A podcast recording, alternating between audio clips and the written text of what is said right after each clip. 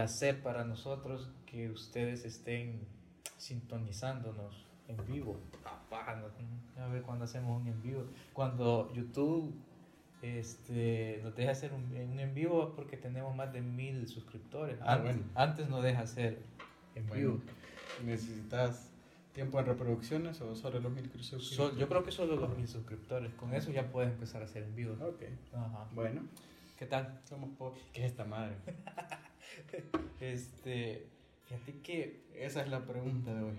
fíjate que este es una bebida, pues como es tradición, eh, siempre es una bebida acompañando el capítulo y pues andaba comprando en el súper, la verdad, estaban haciendo compras, no recuerdo qué andaba comprando y la verdad es que vi estos estos botecitos así, me llamó la atención porque se ven bien bonitos, o sea, ajá, sí, ver- verdecito Se y toda- bien cancerígeno. Ajá, ajá, entonces dije O yo, ah, cancerosos. chinga. y vi que, vea tenía, y vi que decía por aquí cuatro de alcohol, ah chinga, dije yo. Bueno. Obviamente no es un mojito. original. No, aunque pues no lo voy a enseñar en la cámara, pero aquí- Saborizado. saborizado. Ok. Ajá, es una bebida que pretende ser un mojito. Bueno, A ver qué tal sabe. tal vez brillamos por la noche después de tomar esto. Sí, es cierto. Bien, este, para los que nos escuchan y los que no nos están viendo en video, eh, la bebida que tenemos ahora es una bebida que pretende ser un mojito. En realidad tengo mis dudas porque por acá dice mojito mix. Mojito mix. Entonces no sé si en realidad esto es algo que se le echa a algo más. Bueno, tenemos que tener un capítulo con un mojito, pero. Ajá, real. pero real, ajá, hecho y lo hacemos durante el capítulo. Ah, excelente, Ajá. excelente, me parece. Bien, Muy bueno para el mojito. No sé si lo querés abrir. Bueno, Ok. desde Las Vegas vino. Me lo regalaron y. Y es el que tenés aquí en la casa para... Ah, este va a- va a ser para, para el estudio. es importante tener uno aquí. Ah, bueno. Bien, este. Bueno, yo sé que vos sabes bastante de mojito. ¿Te gustan los Mm, mojitos? Sí, sí, sí. ¿Te gusta? Bueno, primero salud. Salud. Vamos a, pro- vamos a probar a ver Ah, qué tal sabe. Huele a menta. Es cierto. ajá. Pero no menta No, de. me- menta como jarabe de medicinal. Ah, exacto. Ajá. Como. como menta artificial, ¿sabes? No a. No a la, no a la planta de menta. Sabe a chicle. o hierba, güey. A chicle. Me sabe a chicle. Ya sabes vos el sabor chicle, ¿no? El sabor chicle. ¿Va? Es ¿Verdad? una gaseosa de menta. Ajá, pero huele como a jarabe medicinal, pero me sabe a chicle. No le siento el alcohol por ningún lado, pero. ¿Cuánto nos miente? Ah, con cuatro. eh, Lo que, tiene una cerveza, ¿verdad? Bueno. No sé, no, no me parece que sea... No No, creo no, que- no creo que vuelva a comprar de esta bebida. No creo que sea capaz de tener una peda con esto. sí, no, no, en definitiva. Creo que a la, a la segunda me da diabetes, creo. Yo lo, eh, lo siento muy ácido, lo siento como que si me tomo tres de estas, al siguiente día voy a amanecer con un ardor de estómago por, por el- lo cítrico, no sé. Puede ser. No, no, no sé si es cítrico, creo que es más, más químico. en definitiva. No sé si porque dijiste chicle, pero ahora Te muy sabe. predominante el sabor a chicle. Me sabe- esa fue la primera impresión que tuve cuando los probé. Bueno, ni modo. Sí, no, no creo volver a comprar. No, no sabe a mojito. No sabe a nada. mojito, no deben comprar. No sabe a ron blanco, nada. Ajá. En Cuba se le dice mojito cubano. No, yo creo que ya solo es mojito. Solo es mojito, Sí, claro que sí. De hecho, este, estaba leyendo un poco porque sabía que traíamos esta bebida. Y estaba viendo que allá en, en Cuba es casi una obligación para alguien que, que- que gusta de mojitos, es casi una obligación que pasen a una bodeguita del medio, algo así se llama, es, como, es un bar, pero eh, tiene una trascendencia histórica porque en el tiempo de la ley seca en Estados Unidos, eh, muchos se iban, muchos estadounidenses viajaban de Estados Unidos a Cuba, la parte más cerca creo que son como 150 kilómetros por ahí, algo así la distancia en- del punto más cerca entre Norteamérica y, y Cuba. Es la Florida, ¿verdad? Creo, ajá, creo, sí. Y entonces, y, y me daba la atención que justamente para esa época, en ese lugar es donde llegaban todos los norteamericanos a, a tomar alcohol, porque ahí podían tomar alcohol todo lo que quisieran. Y llegaban justamente a la bodeguita del medio, del centro, algo así. Y este, ahí es donde se hizo viral la bebida para Norteamérica. Ah. Porque en realidad el mojito, como no, el mojito en esencia viene del siglo XVI, según estaba leyendo. Y no se llamaba mojito, se llamaba daiquirito, daiquirito, algo así. Ok. Pero venía de un de un marino, de un pirata que se llamaba, que tenía por apellido Drake. Entonces, Drakeito, Drakeito, algo así era. Ajá. La diferencia entre el Drakeito y el mojito que ahora conocemos, no este, es que, es que ese mojito lo hacían con aguardiente. Ah, ok. Ajá. Entonces no fue desde un inicio ron. no, no, no, no. Porque según leía, el mojito eh, lo, lo empezaron, no el mojito, sino que el Drakeito, no sé cómo se llamaba, lo está documentado desde el siglo XVI y el ron lo empezaron a, a refinar en el siglo XIX, creo, o XVIII, algo así leí. Entonces como que hubieron un par de años en los que no había ron, pero sí lo hacían con aguardiente, aunque ya, ya ves que el aguardiente es mucho más fuerte que un, que un ron. Pero bueno, sé que el mojito por excelencia es ron blanco, no el, Sí, no es amarillo. no es el ron Del dorado. Eh, Ajá, exacto. el dorado. Que según entiendo es como una destilación aún más del ron. Sí, sí, ajá. Es, Es decir, una categoría más abajo. Sí, exacto, sí. El, en realidad. Más resaca. Ajá, en más rezagado. En realidad el ron es pasar la caña, sacaste el ron de la caña y esa, ese bagazo lo volvés a pasar nuevamente y sa- te, sa- te sale el ron blanco. Bueno, entiendo que el ron eh, creo que es una destilación de la melaza, que es una Es- no sé qué, como miel. sí, pero es una Pero muy como es la resina de la Ajá, de la, de la obviamente de la caña azúcar. Ajá. Sí, es cierto. Bueno, interesante. De hecho, la melaza es. puede ser hasta tóxica, ¿no? En serio. Sí, no, Ah, no. recuerdo. Aquí hubo un problema hace mucho, hace un par de años. Sí, una política Ajá, una lady melaza. mela- melaza. Creo que es melaza. conocida aún así. Ajá, ajá. Pero como que el problema era porque contaminaba en, de gran manera el agua y como que una empresa estaba dejando Ah. ir la melaza en, en un río.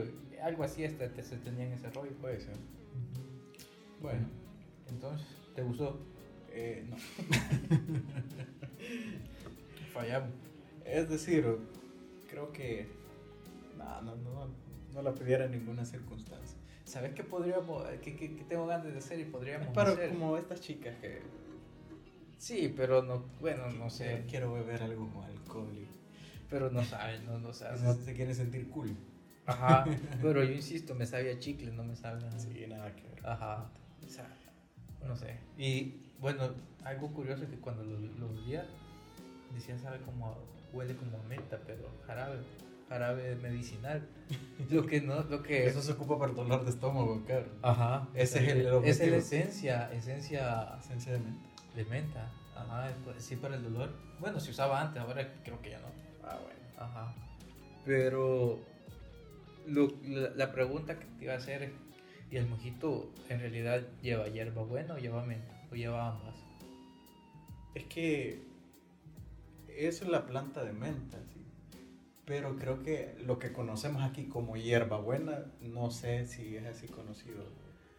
Yo creo que sí. Yo creo que sí hacen, hacen la distinción. Creo que tiene otro nombre, los mexicanos le dicen de otra manera. Creo haber visto un- unos dos tutoriales de cocina que le decían otro nombre, sí. Bueno, acá la conozco como hierbabuena. Pero, Pero es sí, un- hacen, sí hacen la distinción entre hierba buena y menta. Que, pero, Calostro. calostro. Calostro. Y hacen la distinción entre... Pero es que creo que son familias. Bueno, Ah, bueno, no no sé, habría que consultarle a un biólogo. Bueno, consultemos. Ajá. Pero son, son muy parecidos en sabores, de hecho. Lo que pasa es que creo que estamos acostumbrados, por lo menos acá, a la hierbabuena como en caldos. Ajá, sí. Entonces luego la mezclas con hielo y, Y te- y un, y un licor y te da chiquea un poco. sabor. Ajá. Pero por lo menos a mí me gusta. Sí, aunque yo siento que la hierbabuena es más aromática, ¿no? Siento yo es más aromática. Claro, pero tiene una- un sabor fuerte. Bueno, yo lo percibo así. Bien, Bueno. pues fallamos entonces en la bebida. No, no está muy bueno que se diga. ¿Sos, sos de probar diferentes tipos de, de, Sí. de bebidas? Sí, En- sí, Digo, En, en tragos, en cócteles de... Sí, este. a- todo lo que no lleve tomate, todo lo que lleva tomate, no, no sé. Me recordaste a alguien. Ah, bueno, un amigo por ahí que, que bebe alcohol con jugo de tomate. Ah, sí, no, no, No, sé. sé, bueno. Creo, De- ¿Cómo se llama esa, El, esa mezcla? no es el Tony, no, no sé, es el Blue Mary. Blue Mary. Tú sí sabes, tío. sí, no Ya eres un bartender, nosotros no. No, Así que sí, tú sí sabes. creo que es un Mary, Blue Mary, algo Ah, así, no sé. No, no, no se me hace agradable. Ajá, no, de hecho yo soy muy no, no, no consumo tomate, más Ah, que la salsa, más que la salsa pura, la Ah, pasta de tomate. Bueno, la salsa que nosotros conocemos como salsa de tomate. Pero de ¿Y en las pizzas, la salsa? Sí, por eso, ajá, la salsa, pero de ensalada Ah, ok. o tomatada. Crudo no te gusta. No, no, Ok. no, no lo paso, no lo paso. A menos que sea con mucha sal y mucho limón para no sentir el sabor del, del tomate. Pero de, de ahí en, en parte ya no, no consumo mucho tomate. Bueno. Pero sí, fíjate que a mí me gusta probar bastantes sabores, aunque no he probado mucho. Pero no sé, siento que es como que más, es más cool eh, probar, tomar un trago que... Puede ser. Yo soy bastante conservador, me quedo con lo que, con lo que Con- conozco. Me cuesta abrirme un poco, pero y creo que en todo, pero... ¿Sabes lo que... Lo que, lo que- Pero me gusta probar cervezas, Ajá. Ah, ajá, ¿sabes? Eso iba que... Lo que sobre todo las lager, la- la- las rubias. Ajá, las La- lager. Eh, lo que te iba a decir es que hay un lugar acá por... ah, no sé cómo se llama. Bueno, pero es acá en la entrada de, la- de- de Santa Tecla. Ahí hay un centro comercial. Y ahí hay un puesto en una esquina. Es, esqui- es pequeño el puesto. Y es de cervezas. Pero tiene una cantidad de cervezas. Internacionales. Sí, entiendo. Y Sí, sí. Yo he pasado nada más de que de repente voy a comprar algo, voy ahí. Y he pasado y me he pasado viendo así nada más de, de vitrineando, como, como decimos. Y hacían un montón de cerveza y de, o sea, de diferentes tamaños y colores. Bueno, pasamos un día por una Guinness. Ajá, eso, eso- entonces es- eso te iba a decir, que deberíamos de ir un día a ir a escoger, oye esta, una de esta y una de esta. sí, pues, para probar, ¿no? Que- que hay que probar. Obviamente no soy un conocedor de cerveza, pero tengo mis favoritas. A mí me gustan los, los análisis de la mole. Con la ah, cerveza. testeando con la mole. Ajá. Sí, la, la mole chida. Sí, es cierto. eh, y los análisis que hace sobre la cerveza. Esta está buena. es la mamada. Pero bueno. Sí, bueno, tenemos que no somos catadores, pero Sí. gusta conocer. ¿Y qué tal en una de esas traemos una nueva recomendación? Qué bueno. Ajá. Ah, también he visto de chocolates y cosas así. Cervezas de Sí, chocolate. es cierto. Es cierto. Esas sí no Pero, soy muy fan, porque no, no soy tan fan de la cerveza dulce. Ah, Los bueno. que toman cerveza me entienden. Ah, bueno. Pero, no, más, las- que, más que dulce. Las artesanales tienden a ser a veces. Más que dulce, yo siento que el chocolate, no sé, con, con alcohol, no sé. Mezcla, ¿verdad? Ajá.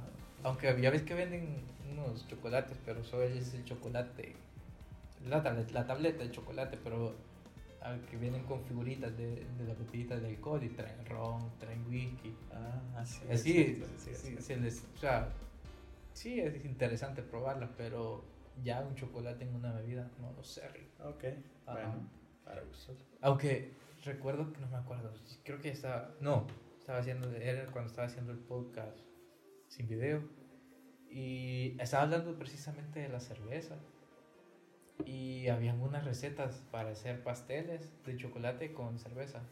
¿Ah, sí? Ajá. Bueno. Y te recomendaban que lo probaras, que provocar, acompañar el, el pastel con cerveza también. Algo que, no sé, no, a mí si me da un pedazo de pastel, no voy a tomar cerveza, se va a sentir muy amargo. Ya ves que la, el contraste de sabor, bueno, amargo. ajá, no sé, se va a sentir mucho más intenso en la cerveza. Así. Puede ser. Pero bueno. De chocolate. No, tampoco soy muy fan. No. Tampoco de mucho dulce, pero. Aunque el- Algunos brownies con hierba.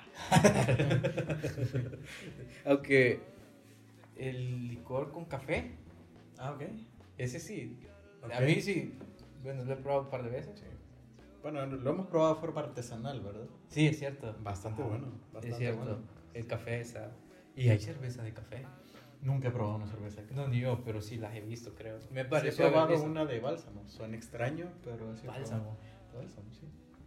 No sé. Artesanal. ¿Y a qué sabe el bálsamo? Ah, bueno. eh, A bálsamo, o sea, sí, obvio, pero. Es, es un sabor difícil de, de describir, la verdad. Porque no te puedo decir, es como, como mentolado, pero a la vez no. Ok, como dulce, pero algo simple. No, eh, tiende más a ser amargo. Obviamente el, el bálsamo es la resina de bálsamo es demasiado fuerte para que la para que tú lo puedas probar, pero bueno, por lo menos acá eh, se, se- bueno, vivimos en la cordillera, no sé si es la cordillera del la bálsamo. cordillera del, del bálsamo y, y lo he probado de distintas formas, incluyendo la cerveza. Se utiliza de forma medicinal, así se ha usado Sí, yo sí la conozco. De, de forma milenaria, por lo menos en esta zona. Sé que en Sudamérica también, Perú. Pero sí, te- tenemos la suerte de, de estar acá. Que, Que tenemos bálsamo. sí, Y sacan de todo. Sacan desde jarabe para la tos de bálsamo hasta champú. No sé qué tan extraño sea el, el árbol, pero por lo menos acá es el único lugar donde en apenas un kilómetro cuadrado puedes ver fácil 50, 100 árboles. Sí, es cierto. De bálsamo. Creo que tiene sentido que se llame la, La cordillera del la bálsamo. cordillera del bálsamo. Ujú. Que de hecho es. Bueno, no llega, no llega a ser patrimonio. Todavía no. No lo sé, no lo sé, la verdad. Pero creo que la función de él es medicinal, siempre es así. Me, se me vino a la que es una canción de Enrique Bumburi que hace referencia como algo medicinal, eh, comparándolo con el bálsamo del Perú, dice él en su canción. Así que Ok. sé yo que en Sudamérica, Bolivia, Perú, Colombia, es, lo ocupan de igual manera. Ajá. Aunque sí- aquí se procesa de todo, hasta jabones Sí, champú. para el, para el pelo, así que Es cierto. Usted tenía, me acuerdo. Yo conocí a alguien que me pedía champú de, de bálsamo. Bueno, Ajá. Y una vez le llevé esencia. Pero lo, lo que vos decís, la resina de- del bálsamo es muy, muy fuerte. sí, claro. Quema, quema de verdad. Y recuerdo que. Sí, incluso tú, tú, tú abres el recipiente, sientes en los ojos el- Sí, es cierto. lo fuerte que... Y recuerdo que me dijo una vez este, que ya no quería champú, yo quería porque le habían dicho que la esencia de, de bálsamo era mucho más mucho mejor para hacer Mucho más crecer- efectivo. para hacer crecer el pelo, exacto. Ah, Y- sí, hacer el pelo. Sí, Ok. entonces y en eso que bueno, le conseguí un bote de esencia de, de bálsamo y se la llevé y ya me imagino yo que cuando se estaba bañando llegó se, y empezó a, a- se echó un poco en el pelo, pero dice que a los 30 segundos no había pasado ni un minuto y aquello estaba que le quemaba la cabeza porque Demasiado demasiado fuerte, sí, cierto. Demasiado. Me regresó la esencia. me regresó la esencia. Bueno, ¿Y yo qué iba a hacer con eso? pero bueno, pero por acá es fácil de conseguir. Sí, por acá es fácil de Así conseguir. que, Si quieren bálsamo, que nos escriban ahí. Ajá. No les vamos a mandar, pero al menos El proceso de, de extracción es interesante y largo. Ah, sí, sí, sí. Se- se Yo- puede- durar años. No lo he visto en persona, pero sí he visto muchos documentales al respecto. Muchos reportajes más que documentales al respecto. Y sí es un, un proceso bastante de meses. Claro. Es un proceso. eh, o- o- ocupan fuego, Ajá.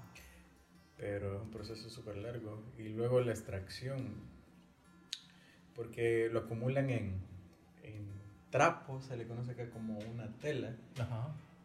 Y este, que el, el, el árbol Él prácticamente llora la Exacto, savia. exacto, Sí, exacto. y- y luego la extracción de, este, de esta tela.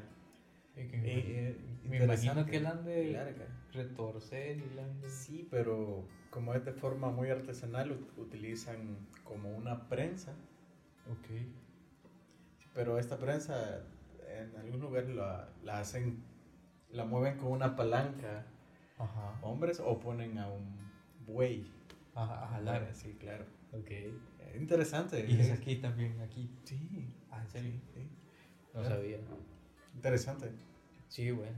Algo, algo que poder conocer, man, Tú este. si eres experto en botánica, nosotros te contamos lo que vemos. ¿sí? Sí, lo veo ni siquiera eso. No sé mucho de eso. Pero bueno, Pero bueno, mira. dime. eh, pues, ¿qué te parece si cambiamos un poquito de tema? Ok. Eh, no sé, fue la semana pasada que me llamó la atención una noticia, te la, te la mandé, no sé si la leíste un poco, sobre, ya ves que la semana pasada eh, se anunciaron los premios Nobel, al menos los premios Nobel en la rama de ciencias. Y me llamó la atención un poco la noticia en que es- ganó el premio Nobel a la física entre, entre tres personas, entre un equipo de tres personas, una mujer. Y no soy machista, simplemente el dato que me llamó la atención es que solamente cuatro mujeres han ganado el premio Nobel de física en lo que lleva de historia. ¿Desde cuándo se premia el premio Nobel? Según, la según yo, fíjate que había buscado el dato, pero según yo era de por ahí de 1890 y tantos, no sé. Ya Había lleva- buscado el dato. Ya lleva un par de siglos entonces. Sí, sí, 1890 pone. Desde entonces y solamente cuatro mujeres han ganado el premio Nobel de la física en diferentes ramos. La última que ganó el premio Nobel en física es, es una mujer que siempre en un grupo de científicos, me imagino que han de ser como grupos de trabajo, no. Claro. Y es, no recuerdo el nombre, pero recuerdo que ganó el premio Nobel por crear un láser de alcance minúsculo, pero de bastante como poder, como un láser súper fuerte, pero con una, un alcance muy, muy corto. Y ahora lo usan para cirugías láser en los ojos. Entonces, pues me pareció interesante que esta doctora en física de apellido Hens, Hens, eh, ganara el premio Nobel a la física y lo gana descubriendo algo que a mí me, no sé, me da un poco de, como de miedito. Este, pues con su equipo el- se llevaron el reconocimiento por haber descubierto un agujero supermasivo en el centro de la Vía Láctea. Ok.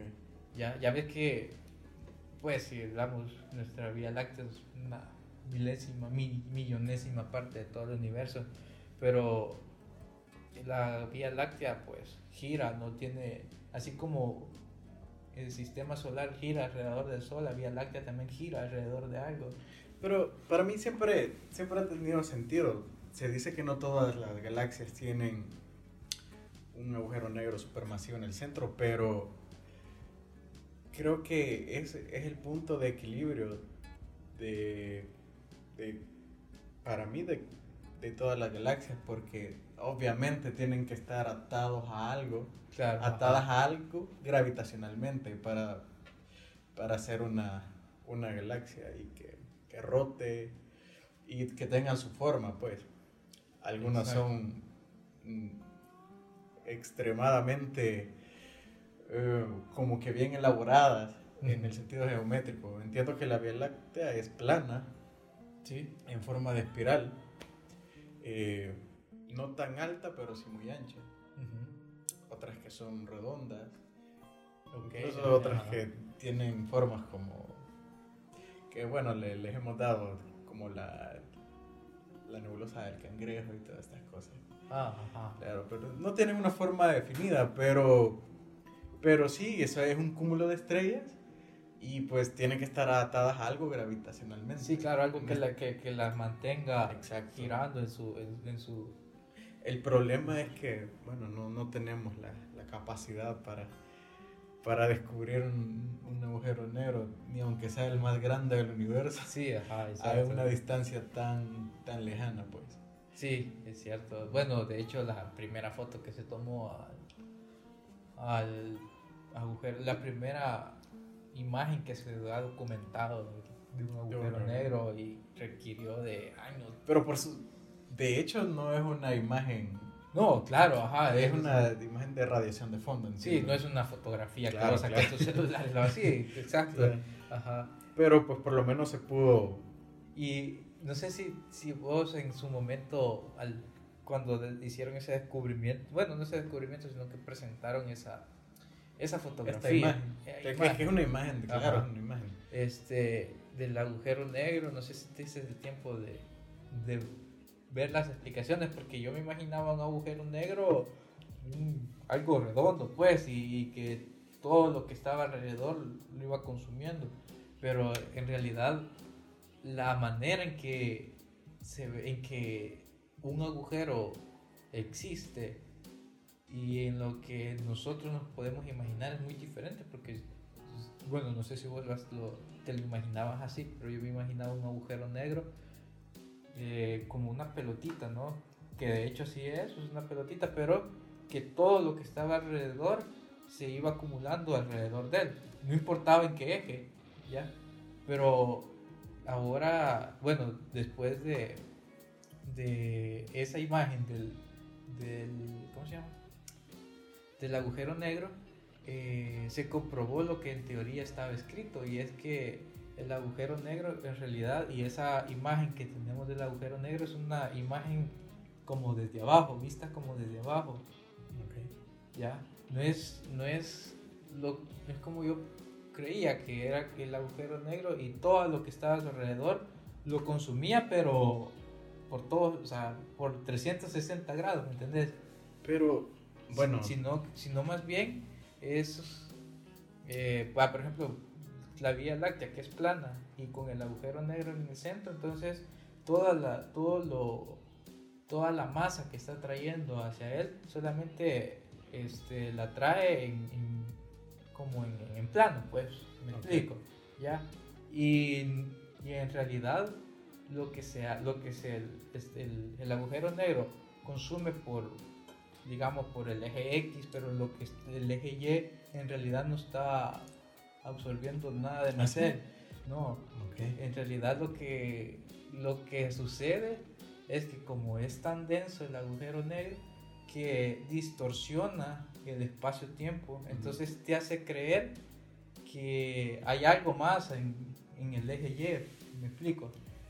Pero en realidad no, en realidad solamente... Yo, yo también tenía esa eh, había escuchado esa, esa explicación de que pues tiene que ser un porque un, un círculo en tres dimensiones es una esfera, ¿verdad? Sí. Pero eso es nuevo para mí que, que no absorbía No, o sea, de, de- ¿De que De que De todo. 360 Claro. grados se absorbe. No, no. En realidad lo que pasa es que absorbe por un solo, por un solo eje, pero como distorsiona el espacio-tiempo, da la percepción de que, de, que está rodeada de materia, pero en realidad no lo, no lo está. Y de hecho no, no podríamos ver un, en contorno exacto de un agujero negro, precisamente porque, no sé, los halos de distorsión solamente son como en ciertos ángulos, y, pero la Claro, cosa es que es no que- se logra, no se logra hacer un, Una esfera. una esfera como tal. Ah, puede ser. Recuerda que mm, no conocemos que es un, simplemente lo conocemos como, ok, de aquí en adelante hay algo que se denomina horizonte de sucesos. Sí, Que exacto. se le llama así por ponerle un nombre, pero, pero no sabes qué puede. Hay muchas teorías de qué pueda pasar si entraras en un agujero negro. Sí, obviamente si sobrevivieras a tanta película, porque es un lugar de, de, de tanta gravedad, de tanta densidad, que ni siquiera la luz escapa a su, a su gravedad, Sí, por eso es cierto.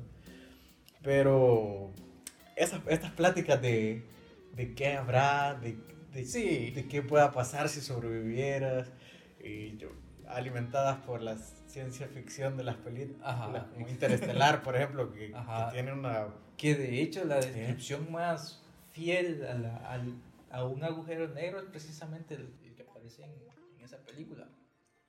Muy buena, si hay algún despistado que no la ha visto, Sí, es cierto.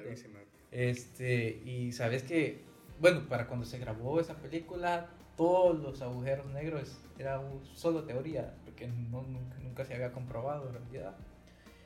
Pero llamaron, los directores de la película llamaron a un conjunto, a un grupo de científicos, de físicos teóricos y astrofísicos para que eh, explicaran las teorías y en, en base a eso como adaptar la película y los detalles y, el- y, y esa ese sistema del agujero negro que aparece en la película en realidad era el- en su momento era el más el más acertado En ya, teoría. en teoría, porque no se había comprobado y resulta que ese, ese modelo de, de, de- ¿cómo se llama? De agujero negro es el que es el que realmente es el que se ha comprobado mediante esa imagen. Increíble, pero bueno, te- es una lástima que tal vez pruebas más palpables como esta imagen de un agujero negro no las haya visto personas como, como Albert Einstein.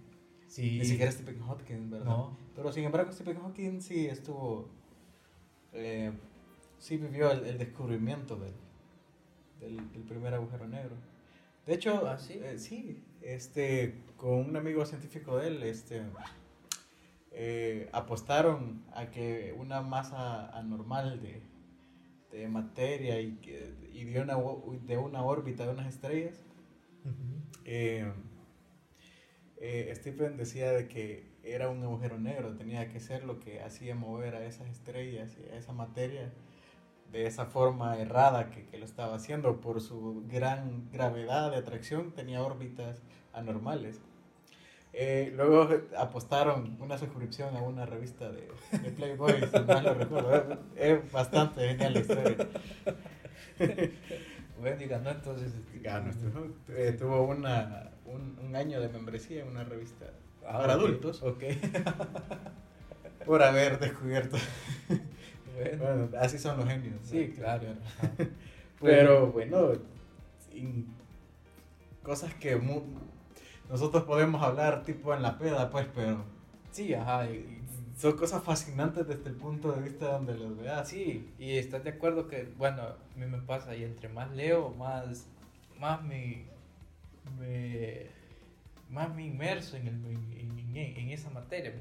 Aunque en física nunca fui, nunca, bueno, sí me gustaba la física, pero, Claro, pero, pero, no, una- no ese tipo de física. Es que creo que no- nos gusta la física, el producto, más no Sí, el proceso, el proceso. Más no el proceso, porque el, el producto es increíble. Claro, este, en- explicar de una forma lo más lógica o sencilla, comprobada matemáticamente, por ejemplo, la gravedad, la órbita de estrella y cosas que son fascinantes. Y decir, Claro. creo que el universo funciona así. Exacto, exacto. Pero bueno, creo que la introducción a la física no, no es la mejor. No, Quizá por eso no. no, exacto, el acercamiento que que, tenés. que, que, que un tren venía de. Sí, fíjate que A una velocidad. No mames. Sí. Hace un par de años, no sé si vos has visto algún video en YouTube sobre. Hay un canal que se llama Date un Bol. blog. Ah, ok, de, de este chico físico español. Ajá, un Santi, San, Santoyana, no sé. No, Ah, ah, pero por ahí, sé quién es. sí, es. Sí. Y hizo una entrevista hace unos dos, tres años más o menos. Y hablaba sobre, sobre precisamente eh, cómo es la física abordada en las escuelas, porque estaba en- con un público de, de chicos de 15, 16 años y entre ellos habían un par de profesores. Y, le, y la pregunta de una profesora fue cómo poder hacer más atractivo el- el- la física para los, para los jóvenes. Porque estás de acuerdo que sí, que te digan de cuál es la aceleración o cuál es la fuerza que se debe aplicar a un objeto, eso no, no, no te llama, pero proponía algo bien interesante y decía, de nada sirve eh, decirle a un chico que la fuerza normal es, está perpendicularmente hacia el centro de la Tierra a 90 grados si nunca lo va a aplicar. Mejor preguntarle, si en tu caso te preguntan, ¿qué es lo que te gusta hacer? ¿Qué, qué es lo que te gusta en tu vida? Por ejemplo, si yo te pregunto, ¿qué te gusta a vos hacer? ¿Ya? Y vos, vos probablemente me vas a decir, hacer música. Entonces, ok, para estudiar física no te voy a enseñar las leyes de Newton, pero estudiar la acústica, ¿ya? Estudiar, eh, qué sé yo, la electricidad para que sepas cómo funciona una guitarra, ¿ya? Y de esa manera estás involucrando a, a- a- a los chicos a...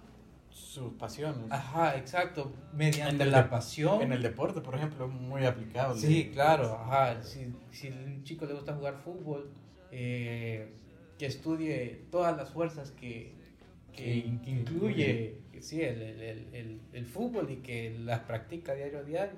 Y, y me pareció una, una concepción bastante interesante de un modelo de, de estudio que se podría aplicar en realidad. Por supuesto, pero Pero te- claro, te acuerdo ¿quién, somos nosotros Sí. para, para cuestionar eso? Es decir, pero hay sistemas ya establecidos, pero bueno, son cosas que por lo menos a mí me hubiera gustado una introducción a la física de esa manera. Sí, claro, ajá. En donde, ok, primero ver, primero ver eh, el, el producto Ujú. Y que me, me pinten la física de una manera más, más pintoresca y más, Sí. más apasionante. Sí, sí, sí. Y que De lo increíble y, que es. y que estás de acuerdo que está Y no, aplicable. te, y no te vengan de una vez con una fórmula que... Obvia, ¿Qué hice? Corte. Perdón. Pasa, suele pasar. Sí, solo llevas la mitad de algo que ha pasado criticando. Bueno. eh, es, la, es lo apasionante de la física. sí, de la, la física, es la física. Bien, como estábamos, estábamos hablando de... Ah, sí, de cómo nos hubiera gustado que nos plantearan la física. Claro. Por ejemplo, fíjate que algo que explicaba ese Santolaya, no sé cómo se llama, y que me pareció, a mí me gustó la explicación, es que, por ejemplo, si a usted dice Newton, a mí se me viene a la cabeza la manzana y la gravedad, o te dicen Einstein y, se te viene a la mente la, la ecuación de la relatividad, ¿ya? Pero decía, y en su manera de explicar, que para mí fue increíble, decía, o planteaba esto, de que una vez un tipo llamado Newton, eh, tratando de resolver eh, el problema de por qué todo cae Hacia abajo. ajá, hacia abajo y por qué to- todo cuerpo que tenga una misma forma, una misma masa, sin importar el peso, va a caer al mismo tiempo. Este, tratando de explicarse eso, concluyó en que había una fuerza que, que, que, que atraí- que, se, que atraía todo, a todo objeto hacia el centro de la Tierra, pero nunca entendió, o nunca, de- nunca enten- más bien nunca entendió qué fuerza era, nunca entendió la gravedad. Ok. ¿ya? Luego vino años después otro científico otro físico llamado Albert Einstein y entendió la gravedad e hizo la, la fórmula de la relatividad, la ecuación de la relatividad, pero en esa ecuación incluía una variable que nunca entendió, que era la masa. Y hasta el 2011 o 12 todavía no se entendía qué era la masa. Hasta que en Sears, Sears en Francia, en el, en el colisionador o acelerador de en Suiza. ah, en Suiza. Sears, pero algo así se llama la ciudad. Sears, Sears creo que es en Suiza. Eh, se descubrió una partícula que era la que unía a, todas las, a las, todos los átomos, a todas las moléculas. Y gracias a esa partícula, eh, cualquier objeto tenía masa. ¿Me entendés? Entonces, yo me ponía a pensar, puya, ¿qué concepción o qué explicación que me han dado hasta este momento? Porque, ¿estás de acuerdo? Yo viví toda mi vida engañado pensando que Newton había descubierto la gravedad, cuando en realidad Newton decía, ok, hay una fuerza, pero no sé qué fuerza es. Decidió Llegó, llamar la gravedad simplemente. Ajá, pero nunca la entendió. Einstein la entendió, pero no entendía la masa. Okay. Pero sí necesitaba esa variable en su ecuación, ¿ya?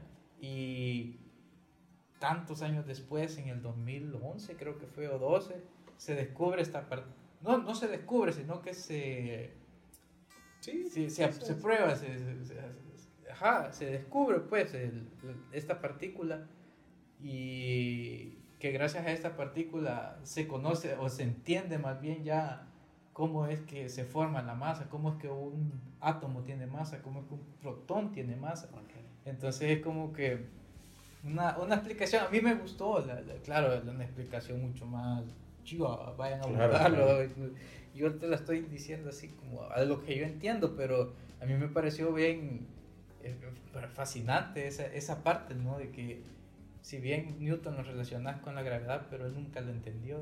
Y Einstein, vos ves su ecuación y ahí dice masa por aceleración, pero nunca entendió qué era la masa en realidad.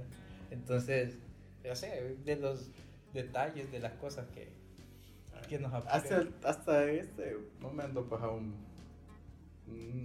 no se ha encontrado este, este santo grial de, la, de una ecuación que haga la unión de todo, desde lo más pequeño hasta lo más grande, para entender cómo, cómo funciona el universo y, y simplemente estamos basados en teorías.